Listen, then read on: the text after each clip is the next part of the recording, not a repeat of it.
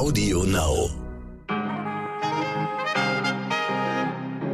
Guten Morgen, meine lieben Zuhörer. Heute ist Dienstag, der 1. November. Ich bin Michel Abdullahi und das ist heute wichtig mit unserer langen Version. Ich will, dass ihr in Panik geratet. Das hat Greta Thunberg auf dem Weltwirtschaftsforum in Davos vor drei Jahren gesagt. Mein heutiger Gast zweifelt am Sinn dieser Aussage, denn der Physiker und Kabarettist Vince Ebert sagt, wenn ich in Panik gerate, dann gibt's drei Möglichkeiten. Flucht, Todstellen oder Angriff. Und nichts davon ist konstruktiv. Neben all den Warnungen brauchen wir, so Ebert, ein positives und optimistisches Zukunftsbild. Wir bieten Ihnen heute kein gute Laune-Programm, dafür sind die Zeiten zu ernst, aber wir wollen darüber sprechen, dass wir ganz und gar nicht vor einem Weltuntergang stehen, während wir hier German Angst haben, also die Sorge vor der Zukunft und davor, dass wir keine vier Gehälter als Polster auf dem Konto haben. Da sehen die Menschen in vielen Schwellenländern gerade jetzt neue Möglichkeiten mit weit weniger Mitteln und Sicherheiten. Also lassen Sie uns kritisch, aber eben auch nicht zu düster in die Zukunft schauen und das machen wir gleich mit Vince Ebert. Außerdem hat uns die Journalistin Melina Borczak erklärt, warum die Berichterstattung über den Krieg in der Ukraine für Menschen, die den Bosnienkrieg in den 90er Jahren miterleben mussten, aus ihrer Sicht problematisch ist und sogar retraumatisierend wirken kann. Zuerst das Wichtigste in aller Kürze. Nach einem Brückeneinsturz in Indien ist die Zahl der Toten nun auf mindestens 130 gestiegen. Das Unglück ereignete sich am Sonntagabend im Westen Indiens in der Stadt Morbi. Laut Angaben der Behörden hatten sich zu dem Zeitpunkt rund 500 Menschen auf der Brücke befunden. Davon konnten 177 Menschen gerettet werden. Zwei Personen gelten noch immer als vermisst. Die Fußgängerbrücke wurde bis letzte Woche noch saniert. Der Ursprung des Unglücks soll bei den Tragkabeln der Brücke liegen, die unter dem Gewicht nachgegeben haben. Auf Videos und Bildern, die in den sozialen Medien geteilt wurden, ist zu erkennen, dass das Bauwerk in der Mitte auseinanderbricht und die Menschen versuchen, sich an der Brücke festzuhalten, um nicht ins Wasser zu stürzen. Auf Twitter kündigte das Büro von Premierminister Narendra Modi Entschädigung für die Familien der Opfer an. Über ein Jahr ist das Berliner Wahldebakel nun schon her. Sie haben es sicherlich mitbekommen. Bei den Wahlen für das Berliner Abgeordnetenhaus ging so ziemlich alles schief, was schief gehen konnte. Falsche oder fehlende Stimmzettel, zu wenige Wahlohren, lange Schlangen. Teilweise haben die WählerInnen sogar erst nach den ersten Prognosen um 18 Uhr abgestimmt. Die Liste der Probleme ist lang. Inzwischen ist auch klar, dass diese Wahl wiederholt werden muss. Und nun hat Berlin einen Plan vorgelegt, ganz nach dem Motto, mehr ist mehr.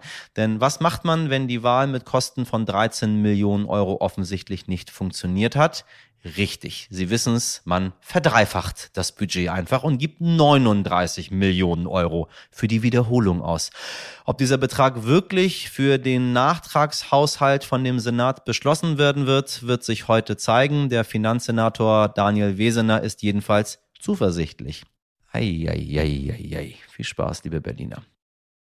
Es ist wieder soweit. Wie jeden Monat gibt es auch diesmal einige Änderungen, die Sie ab dem 1. November im Blick haben sollten. Wenn Sie zum Beispiel Haustiere haben, liebe Hörerinnen, dann kümmern Sie sich bitte ganz besonders gut um Ihre tierischen Familienmitglieder, denn der Besuch bei den Tierärztinnen wird dank einer neuen Gebührenordnung deutlich teurer. Auch der Gang auf die öffentliche Toilette auf Autobahnraststätten wird teurer, zumindest die Raststätten, die bei Sanifair die Toilettenversorgung übernimmt. Sie wissen schon, das sind die, die immer diesen tollen 50 Cent Wert Wertbon mit jedem Toilettengang verteilen, mit dem man sich absolut nichts leisten kann. Und um diesen Wertbon zu bekommen, müssen Sie ab diesem November nicht mehr 70 Cent, sondern einen Euro bezahlen. Ab jetzt noch eine gute Nachricht zum Monatswechsel. Wenn Angehörige Menschen mit Behinderungen bei einem Krankenhausaufenthalt begleiten müssen, erhalten sie ab dem 1. November bei einem Verdienstausfall Krankengeld.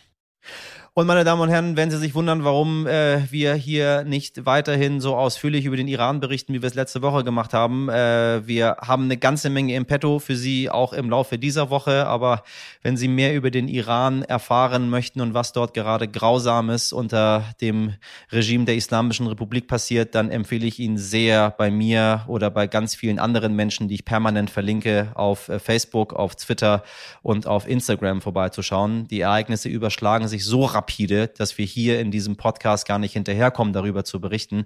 Deswegen habe ich einen großen Teil der Berichterstattung in das Internet rein verlagert, wo wir dann wirklich tagesaktuell, stundenaktuell, teilweise minutenaktuell für Sie berichten können.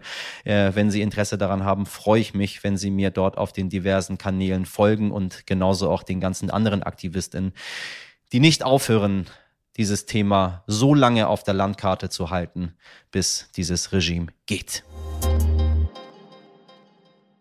Seit dem 24. Februar herrscht in der Ukraine Krieg. Zum ersten Mal Krieg in Europa konnte man oft dazu in den Medien lesen. Überall solidarisierte man sich mit der Ukraine und ihren BürgerInnen. Die Medien stehen seitdem nicht mehr still und berichten noch heute fast täglich über die aktuellen Geschehnisse in einem Krieg, der so nah an Deutschland ist wie noch keiner zuvor. Vermeintlich denn der Krieg in der Ukraine ist nicht der erste Krieg in Europa. Von 1992 bis 95 herrschte in Bosnien und Herzegowina der Bosnienkrieg. Auch damals kamen viele Geflüchtete nach Deutschland. Melina Borjak war eine von ihnen. Während des Genozids in Bosnien ist sie als Geflüchtete im gemütlichsten Container Deutschlands aufgewachsen. Ihre Worte.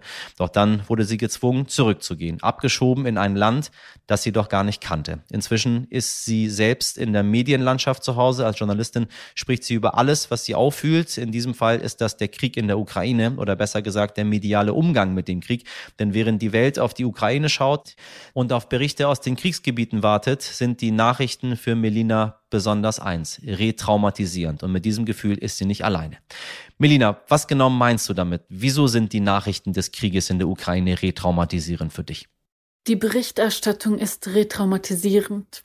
Für Bosniaken, also bosnische Muslime, ist es nichts Neues, da wir ja einen Genozid überlebt haben und die Wunden noch immer frisch und nicht verheilt sind.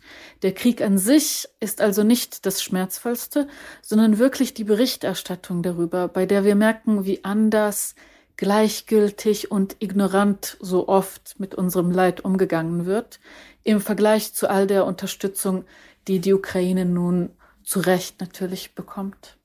Was ist das größte Problem im Umgang der Medien mit dem Krieg in der Ukraine? Das größte Problem sind Respektlosigkeit gegenüber anderen Kriegsopfern und Sensationalismus.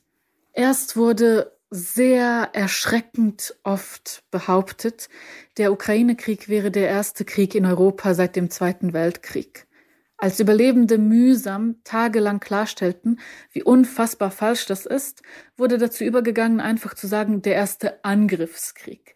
Aber auch der Bosnienkrieg war ja kein Bürgerkrieg, sondern ein Angriffskrieg. Und wer das leugnet, der schützt Milosevic. Und dann, als wir mit letzter Kraft auch das erklären mussten, wurde nun dazu übergegangen, der größte Krieg zu sagen, was einfach nur Genozidverharmlosung ist. Denn Bosnien hat ja nicht nur mehr als 105.000 Tote zu beklagen, sondern auch einen vierjährigen Genozid. Und ich frage mich einfach, wozu dieser zwanghafte Sensationalismus? Als wäre es nicht schlimm genug, einfach zu sagen, es ist Krieg. Und all das ist einfach nur faktisch falsch, respektlos und sehr retraumatisierend. Und sag, was sind aus deiner Sicht die gröbsten Fehler, die du in der Berichterstattung feststellen kannst? Was ist die Gefahr dabei? Es gibt viele Fehler, aber am wichtigsten zu beachten sind Sensationalismus, Respektlosigkeit gegenüber anderen Kriegsopfern und falsch verstandene Objektivität.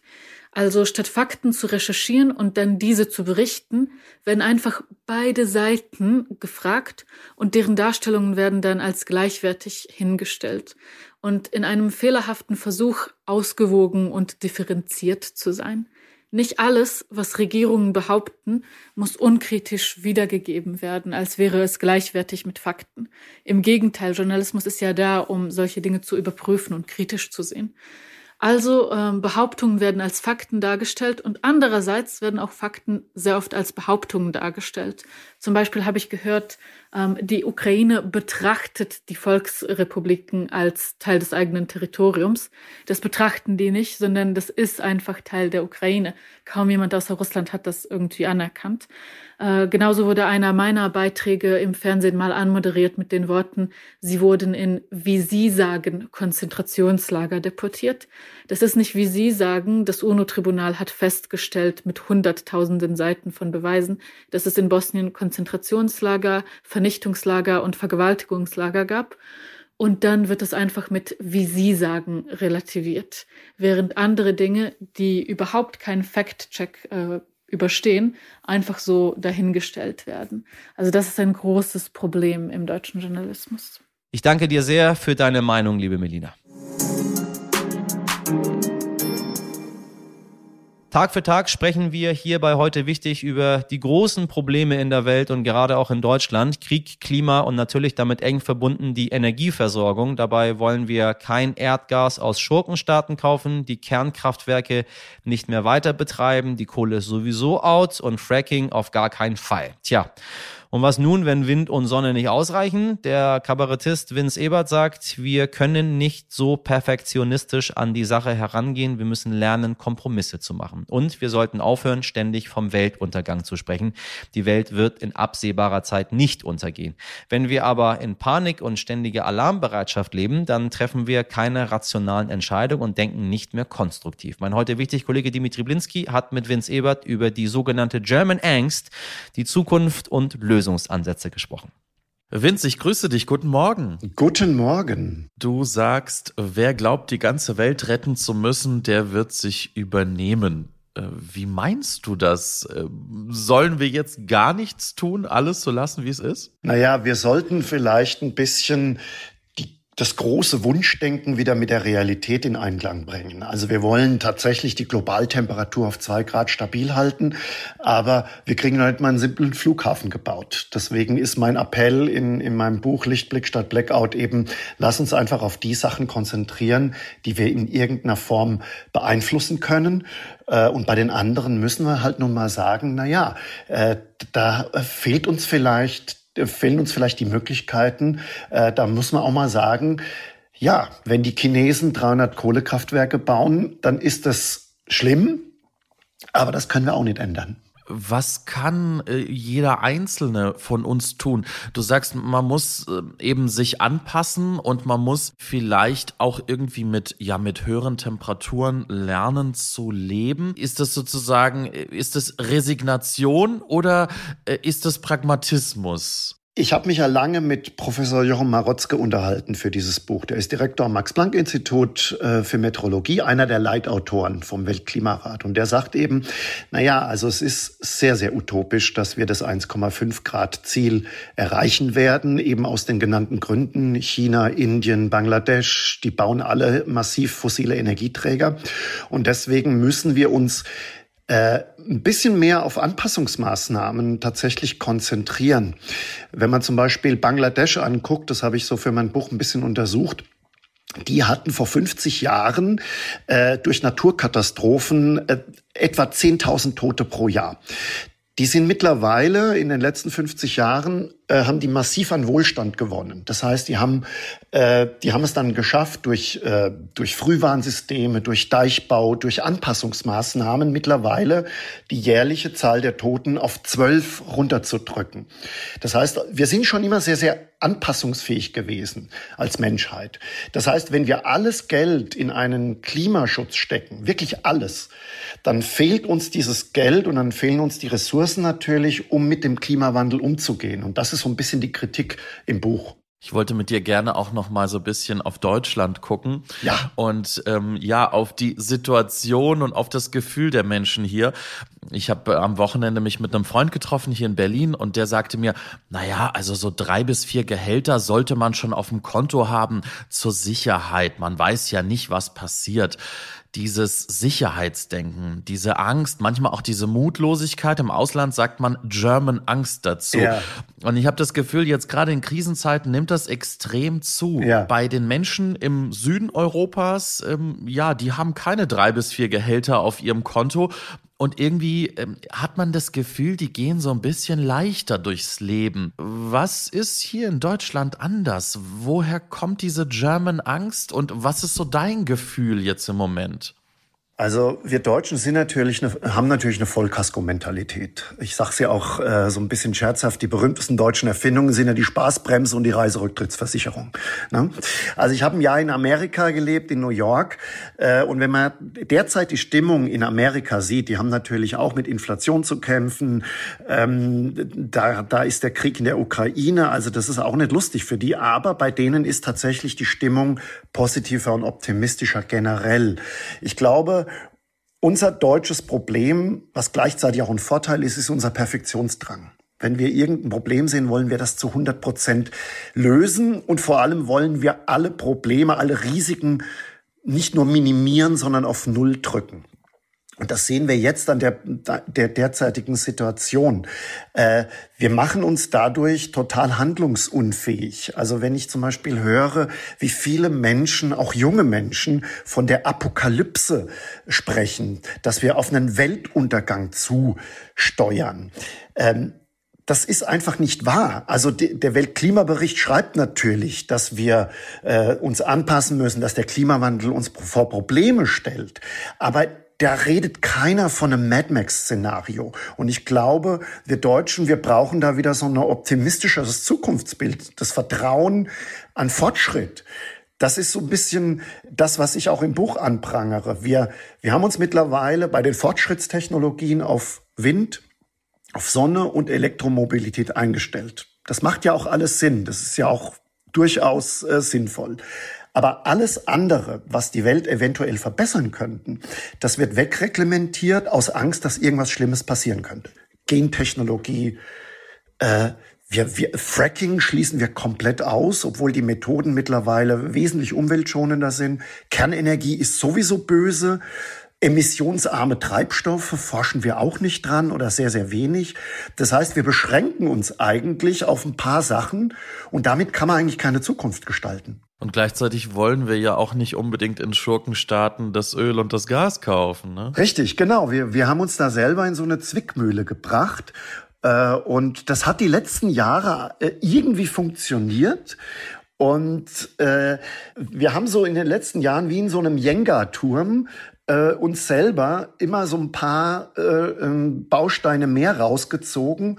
Und irgendwann braucht's nur einen ganz, ganz kleineren oder größere Krise, dass das Ganze droht zusammenzubrechen. Also die Krise ist tatsächlich, und das ist eigentlich das, das, das Tragische an der Sache, ist tatsächlich ein bisschen selbstverschuldet. Jeder sagt jetzt natürlich, Putin ist der Böse, was ja auch stimmt.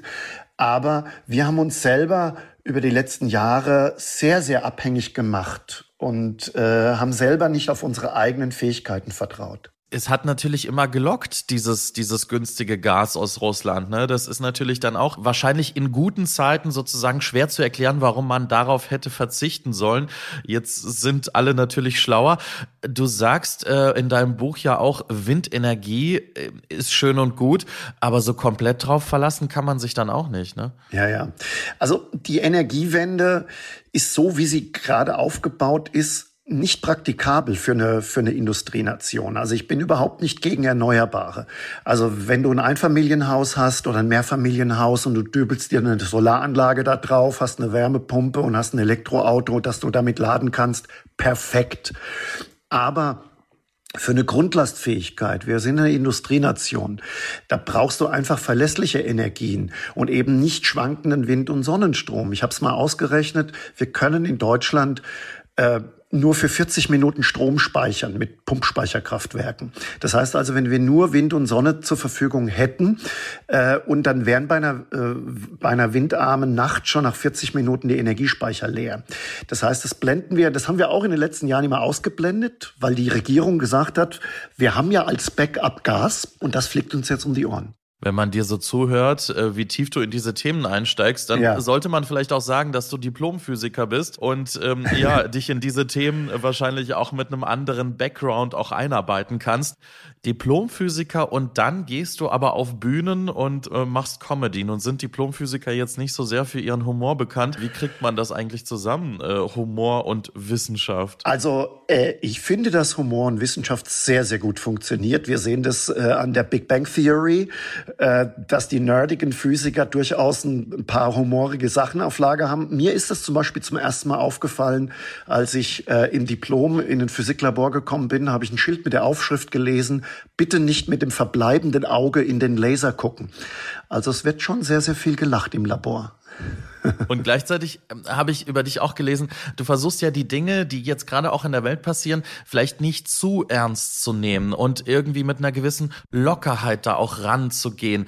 Ähm, wir haben ja gerade schon über diese German Angst gesprochen, über die Sorgen und Nöte der Menschen. Wie gelingt es dir? Ähm, vielleicht hast du für uns auch ein paar Tipps. Wie gelingt es dir irgendwie da, gerade jetzt auch wirklich in schwierigen Zeiten, diese, ja, diese Lockerheit auch beizubehalten? Die Welt wird nicht untergehen. Also äh, von es, also nochmal, äh, was die Klimakatastrophe angeht, aber wir werden natürlich auch das schaffen, dieses Vertrauen in die eigenen Fähigkeiten. Also wenn ich doch, wenn wir zurückblicken, äh, jetzt mal die ganz dramatischen Sachen.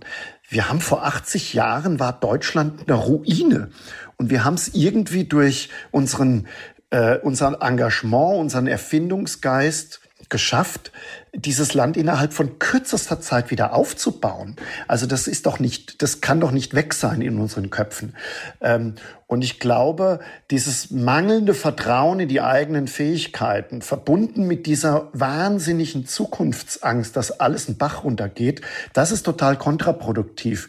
Ähm, ich, ich setze mich ja auch für Bildung ein. Ich, ich mache sehr, sehr viel an, an Universitäten, teilweise auch an Schulen.